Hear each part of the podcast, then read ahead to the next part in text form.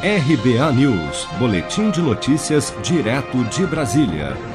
O presidente da Câmara dos Deputados, Rodrigo Maia, afirmou a jornalistas nesta terça-feira que não faz sentido o orçamento do Ministério da Defesa ser maior do que o da Educação em 2021. Ele ainda não caminhou a proposta, né? É claro que os recursos para a educação serão maiores que os recursos para a defesa. Isso é óbvio, não, não tenho dúvida. Imagina se o presidente da República vai assinar uma proposta onde os recursos da defesa sejam maiores que os recursos da educação. Não, não faz nenhum sentido, nem do ponto de vista político. O jornal O Estado de São Paulo publicou nesta segunda-feira que o governo pretende gastar cerca de 5,8 bilhões de reais a mais com o orçamento da defesa do que com a educação em 2021.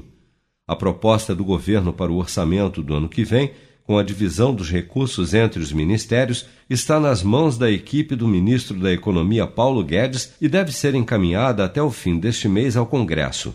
Caso confirmada, será a primeira vez em 10 anos que o Ministério da Defesa terá recursos superiores aos da pasta da Educação.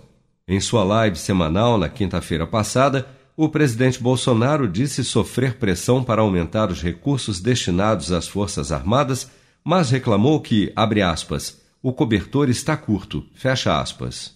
Você está preparado para imprevistos? Em momentos de incerteza como o que estamos passando, contar com uma reserva financeira faz toda a diferença. Se puder, comece aos pouquinhos a fazer uma poupança. Você ganha tranquilidade, segurança e cuida do seu futuro. Procure a agência do Sicredi mais próxima de você e saiba mais. Sicredi, gente que coopera cresce.